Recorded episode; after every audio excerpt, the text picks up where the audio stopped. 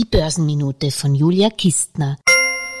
Alle Fenster des Börsen-Adventkalenders sind nun geöffnet. Jetzt heißt es nach vorne zu schauen. Ich habe zwar eine Glaskugel als Briefbeschwerer, doch leider, so oft ich auch hineinschaue, ich sehe einfach nichts. Deshalb möchte ich mich auch nicht an den Spekulationen für die Aktien des Jahres 2022 beteiligen.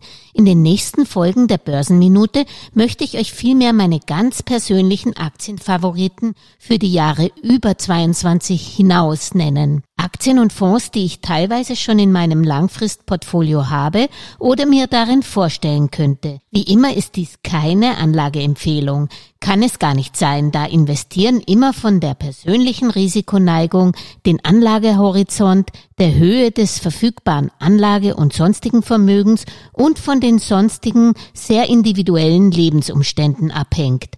Eine meiner ganz persönlichen Lieblingsaktien heißt jedenfalls Microsoft und das nicht nur, weil mir die Aktie seit dem Kauf vor sechs Monaten schon ein Kursplus von 44 Prozent bescherte und Microsoft in den letzten fünf Jahren 388 Prozent zulegen konnte. Von der Entwicklung in der Vergangenheit kann man ja bekanntlich nicht auf die zukünftige Performance schließen. Warum ich Microsoft auch in den nächsten Jahren halten und haben möchte, ist, dass der breit aufgestellte Technologiekonzern von Bill Gates bei so vielen Megatrends dabei ist. Man ist im käft ebenso bestens aufgestellt wie im Bereich Videokonferenzlösungen mit Teams, wo man mit günstigen Einstiegspaketen jetzt Gas gibt. Daneben ist und bleibt Microsoft wohl auch mit dem Windows-Betriebssystem die unbestrittene Nummer eins in der Office-Software. Man hat sich aber auch einen Namen bei der Hardware und mit Spielekonsolen gemacht. Spannend finde ich ebenso die jüngste Übernahme des Spracherkennungsspezialisten Nuance. Mit 20 Milliarden US-Dollar ist dies der zweitgrößte größte Zukauf